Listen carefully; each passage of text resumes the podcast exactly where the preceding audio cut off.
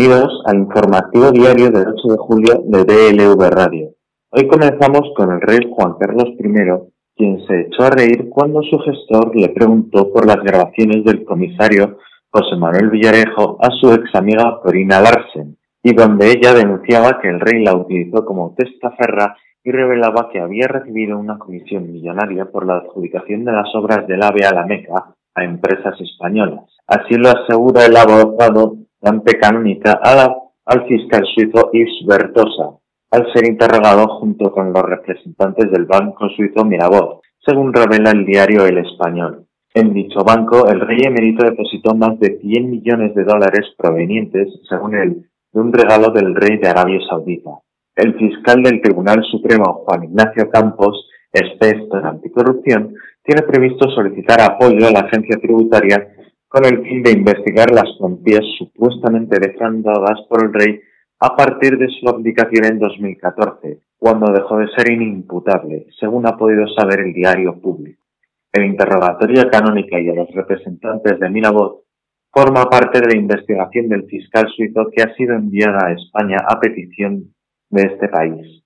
La fiscal general del Estado, Dolores Delgado, trasladó las pesquisas de anticorrupción a la Fiscalía del Supremo, que ahora dilucida si el emérito pudo cometer delito fiscal y blanqueo de capitales.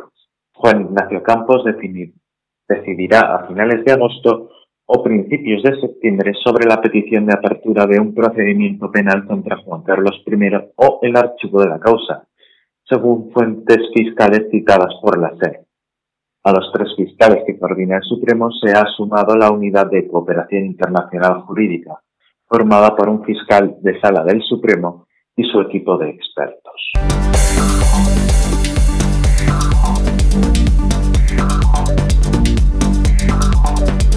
El gobierno de Isabel Díaz Ayuso quiere reconocer el carácter de universidad privada al Centro de Educación Superior EAE Madrid, centro adscrito que ha funcionado en los últimos años en una universidad pública, la Universidad Rey Juan Carlos.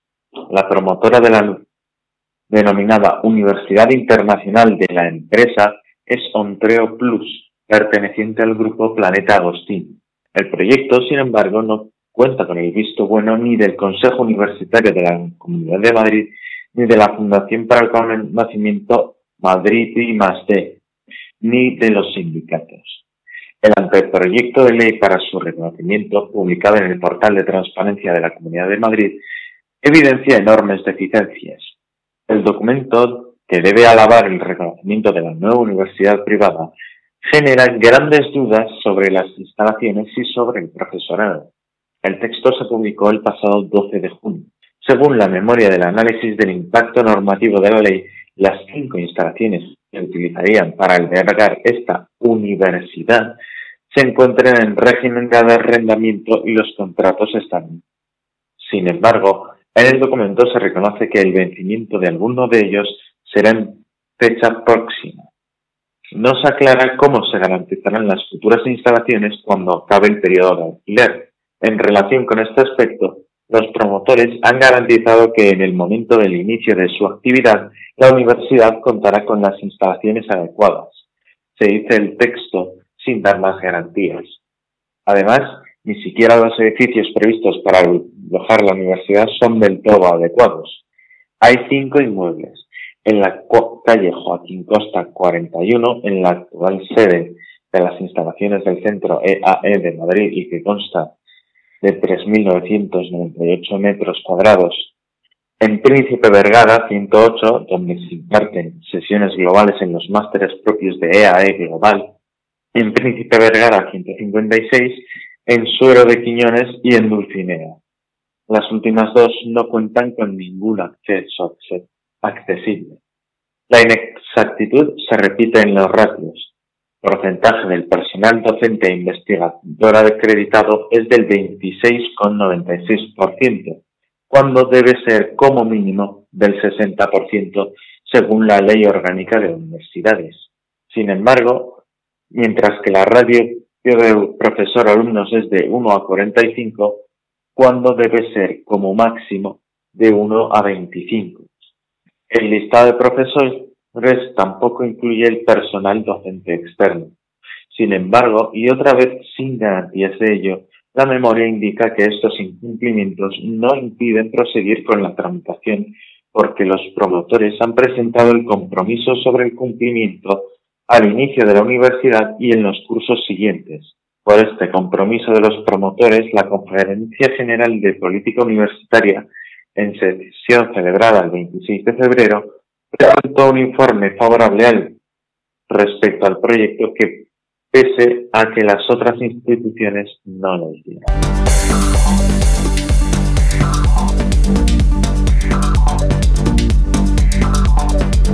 Los españoles se llevaron el bar a casa durante el confinamiento, o algo así. El consumo de cerveza alcanzó en abril el mes de mayo, el mes de mayor dureza del estado de alarma, el que la hostelería del país permaneció cerrada con la única excepción de algunas áreas de servicio en carreteras, un desmesurado ritmo de casi 270.000 litros por hora, cuando en los últimos años la ingesta de este líquido no había pasado de esos 200.000.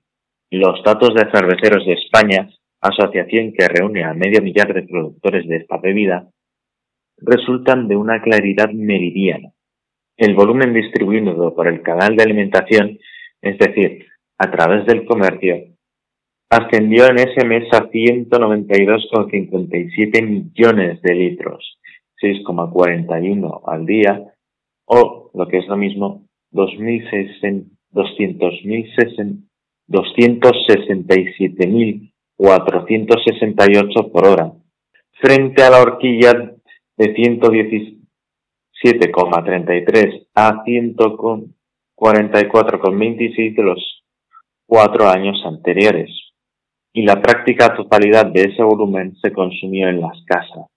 El grueso de ese aumento del consumo de cerveza se debió a un trasvase de la parte del que normalmente se realiza en los bares y otros establecimientos de hostelería, que mueve dos tercios del total y que en abril del año pasado habría alcanzado un volumen de 173,12 millones, el mejor registro con ventaja de los últimos cinco años. En el mismo mes de 2020 quedó prácticamente desactivado por las medidas de confinamiento. Pese al descomunal aumento de la demanda de cerveza en los hogares, esta descendió en su conjunto al quedarse en esos 192,57 millones frente a los 317,37 del mismo mes del año anterior y los 336,66 de 2018. La caída fue menor tanto en marzo por la normalidad de la distribución en la primera quincena como en mayo con la reapertura progresiva de la hostelería a partir del día 11. Fuertes cerveceros de España explicaron que el descenso global de la demanda de esta bebida, que incluye la distribución para el canal de alimentación y por el de hostelería, alcanzó un 13% para el periodo de enero a abril y otro del 18,5% para el de enero a mayo. El aumento de las ventas en el canal de alimentación de ninguna manera compensa lo que se perdió por el cierre de la hostelería, señalaron fuentes de la asociación que estiman que durante el estado de alarma el consumo global de cerveza cayó un 40%, puesto que la mayor parte del consumo de nuestro país se produce fuera del hogar, casi el 70% en condiciones normales.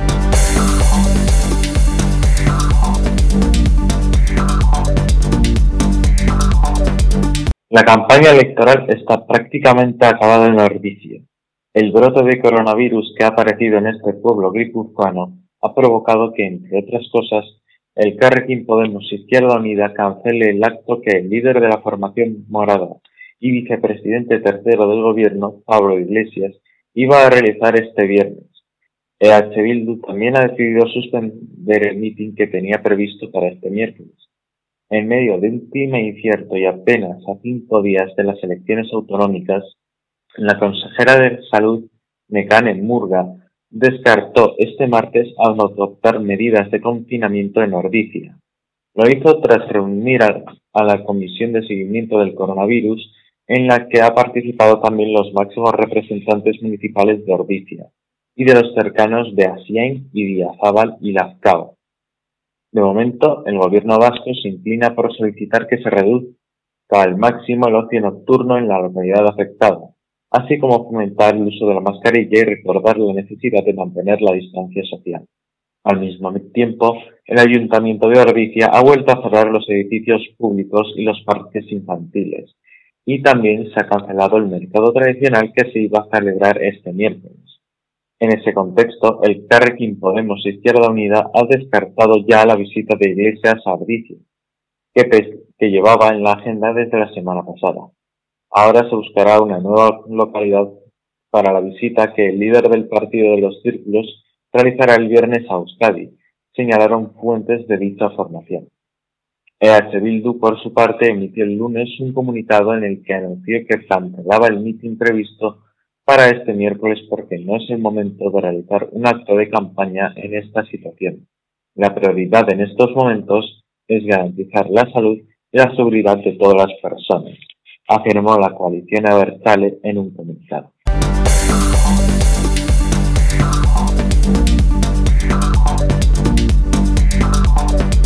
El Gobierno dará este miércoles el pistoletazo de salida a las reuniones del diálogo social para abordar la regulación del teletrabajo, una materia que ya estaba entre las prioridades del Ministerio de Trabajo y Economía Social, pero que ha cobrado aún más peso tras las restricciones a la movilidad y el cambio de escenario laboral, económico y social asociados a la pandemia del coronavirus. Tras meses recomendando el teletrabajo a todas las empresas, el Ejecutivo quiere dotarlo de un marco legal cuanto antes. Aunque hay algunas normas en vigor sobre esta materia, no son suficientes. Las patronales COE y CEPIME y los sindicatos UGT y comisiones obreras se reunirán a partir de las 10 de la mañana con una representación del ministerio que dirige Yolanda Díaz, en un primer encuentro de carácter técnico, concebido como una suerte de toma de contacto. La idea es comenzar a recopilar las aportaciones de los agentes sociales. Los sindicatos avanzan que presentarán un documento con sus propuestas. Si bien Trabajo habilitó en junio una consulta pública para recibir apuntes a la nueva norma. Las organizaciones sindicales llevan meses urgiendo a regular el teletrabajo, con cerca de 100 millones de personas que han estado trabajando durante la pandemia según sus cifras si bien la patronal ha dejado de ver sus recelos ante la nueva norma. Este mismo martes, en una entrevista en 20 minutos, el presidente de la COE, Antonio Garamendi, afirmó que coinciden el teletrabajo como una herramienta de ayuda, pero en ningún caso como un derecho, porque en ese momento no se contratará. Garamendi incidió en que la organización del empleo la hace la empresa y solo admitió que el teletrabajo ha llegado para quedarse y que supone una herramienta muy interesante para las empresas y para la conciliación familiar. También afirmó que es un tema para abordar en el marco del diálogo social y la negociación colectiva, en que el teletrabajo no es un derecho y debe quedar en manos de las empresas su posición choca principalmente con la del Ministerio del Día, que no obstante siempre ha insistido en afrontar cualquier reforma legal en el marco del diálogo social. Sin ir más lejos, sobre igualdad volvió a reunirse el martes. Tras la firma del Pacto por la Reactivación Económica del Empleo con los agentes sociales del pasado viernes, en la Moncloa el Ejecutivo ha asumido de nuevo el acuerdo con los agentes sociales y tiene la voluntad de seguir alcanzando pactos, aunque en esta materia, como en la de la derogación de la reforma laboral, las diferencias con la patronal pueden llegar a ser insoslayables. Las discrepancias de peso sobre esta última afectan incluso al Ejecutivo.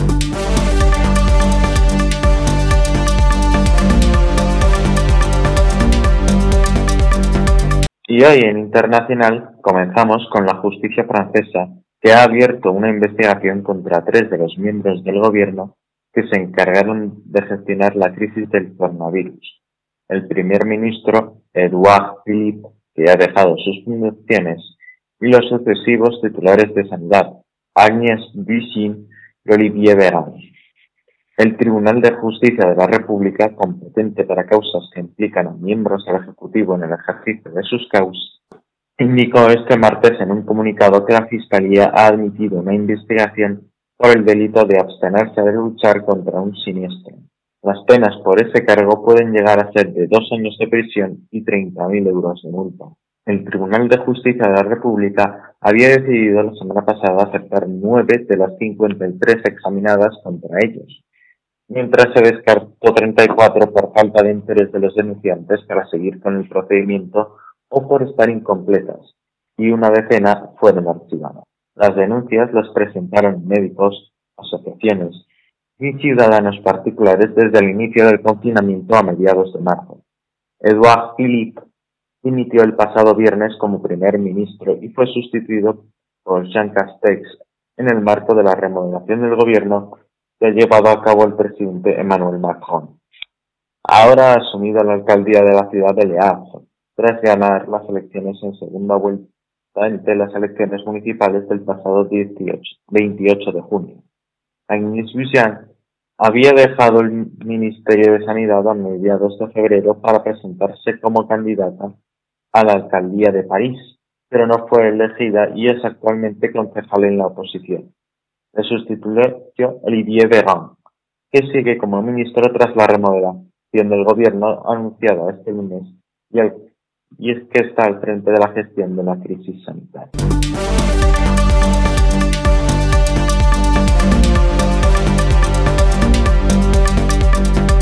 La Fiscalía General de la República de México informó este sábado que identificó los restos de Cristian Alfonso Rodríguez, uno de los 43 estudiantes desaparecidos de Ayotzinapa en septiembre de 2014.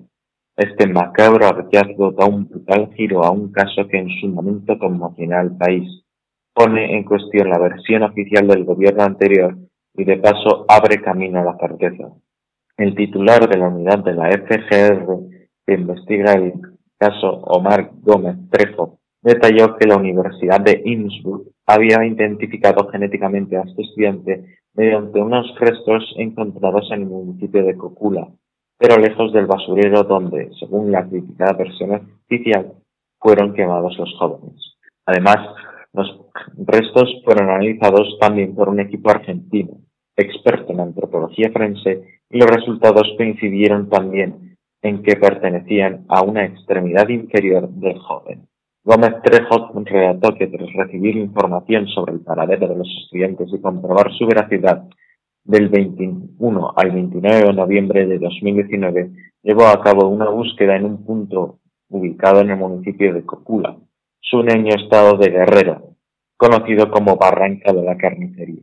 Este lugar no es el basurero de Cocula, ya que la barranca se encuentra a más de 800 metros de distancia donde se crea la narrativa de la verdad histórica, la versión oficial del gobierno anterior, dijo Gómez Trejo. Gómez Trejo señaló que con la anterioridad se conocía este paraje, pero las autoridades anteriores no agotaron todas las líneas de investigación. En las investigaciones actuales se recuperaron 15 indicios que fueron analizados en un primer momento por peritos de la FRG, acompañados de familiares. Gómez Trejo dijo que varios de los restos humanos fueron llevados al Instituto de Genética de la Universidad de Innsbruck, quienes les dieron resultados del pasado 19 de junio. Después de realizar los análisis respectivos a las piezas óseas enviadas, una de ellas corresponde al estudiante Cristian Alfonso Rodríguez de Lumbre, uno de los jóvenes normalistas desaparecidos el 26 de septiembre de 2014. Explicó que, para mayor certeza, los resultados también fueron analizados por un equipo forense argentino, experto en antropología forense, que terminó su revisión el 14 de julio, concluyendo de forma coincidente. Cristian Alfonso Rodríguez es el tercer estudiante identificado por la Universidad de Innsbruck pues durante la investigación del gobierno anterior se llevaron restos de Alexander Mora y de Josivani Guerrero, de los estudiantes desaparecidos.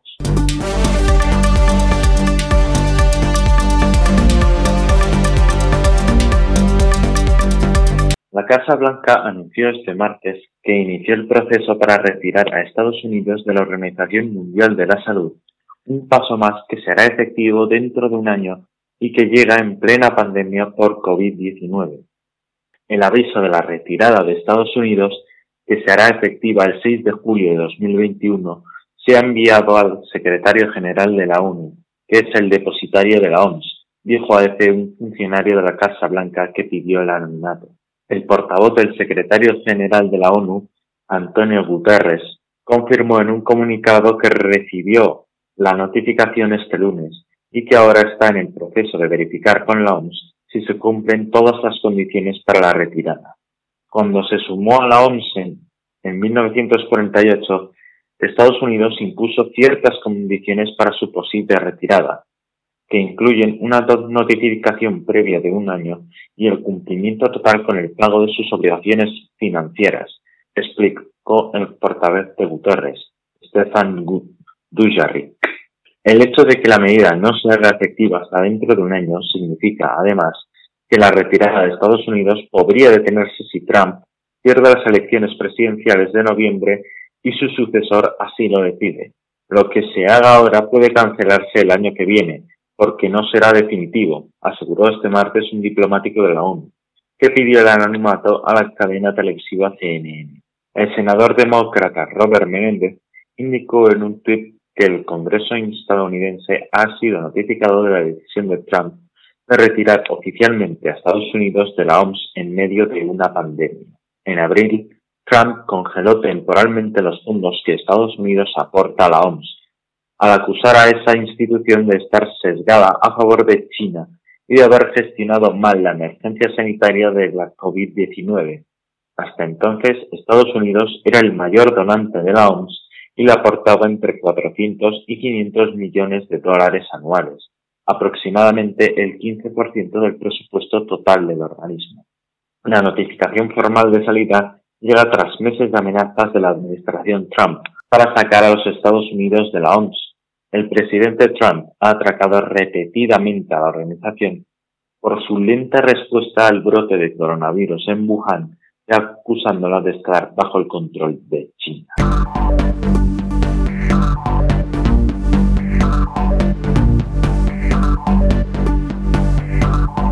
Y hoy en deportes, Fernando Alonso está de vuelta aunque se podría decir que jamás se fue.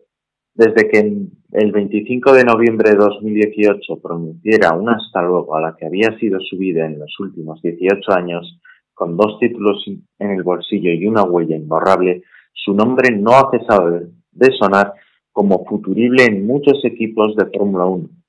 Mientras tanto, él iba sumando hazañas a su lista, ganando dos veces las 24 horas de Le Mans, el Mundial de Resistencia las 24 horas de Daytonas, un debut espectacular en el Dakar y siguiendo con su intento de la triple corona en las 500 millas de Indianápolis. Ahora, totalmente centrado en poder beber la mítica leche del ganador en Indianápolis este mes de agosto, llegó el momento para desvelar el secreto que tan bien tenía guardado. Avisaba en pleno confinamiento que anunciaría su futuro en verano y que se había preparado un 2020 con menos carreras para estar listo para un 2021 repleto de trabajo en una categoría máxima. Un 2021 en el que la Fórmula 1 está de enhorabuena, porque Fernando Alonso volverá con Renault a batallar en la máxima competición del automovilismo mundial el próximo curso. Renault es mi familia, mis mejores recuerdos en la Fórmula 1 con mis dos títulos de campeón mundial pero ahora estoy mirando hacia el futuro. Con gran orgullo y una inmensa emoción estoy regresando al equipo que me dio la oportunidad al comienzo de mi carrera y que ahora me da la oportunidad de volver al nivel más alto, explicó el asturiano a través de un comunicado en sus primeras palabras como nuevo piloto de Renault para 2021. Tengo principios y ambiciones acorde a los del proyecto del equipo. Su progreso este invierno da credibilidad y a los objetivos de la temporada 2022 y compartiré toda mi experiencia de carrera con todos, desde los ingenieros hasta los mecánicos y mis compañeros de equipo. El equipo quiere y tiene los medios para volver al podio igual que yo.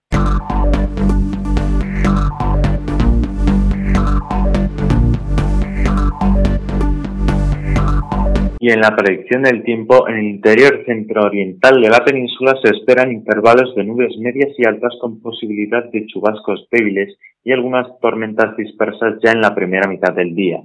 Durante la tarde, la nubosidad de evolución y las tormentas más intensas y generalizadas afectarán a gran parte del interior peninsular, pudiendo ser localmente fuertes en los Pirineos y la cordillera cantábrica, el sistema ibérico y central y áreas de la meseta.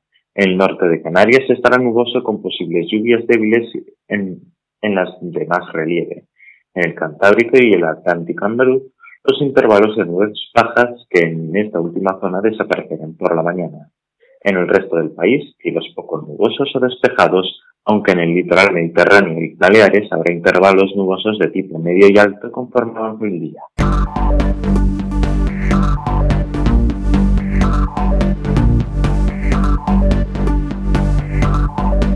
Y esto ha sido todo en el informativo diario de DLV Radio. Les recordamos que en nuestros canales tendremos un programa interactivo por el cual podremos, podrán seguir la noche electoral de País Vasco y Galicia. Les esperamos.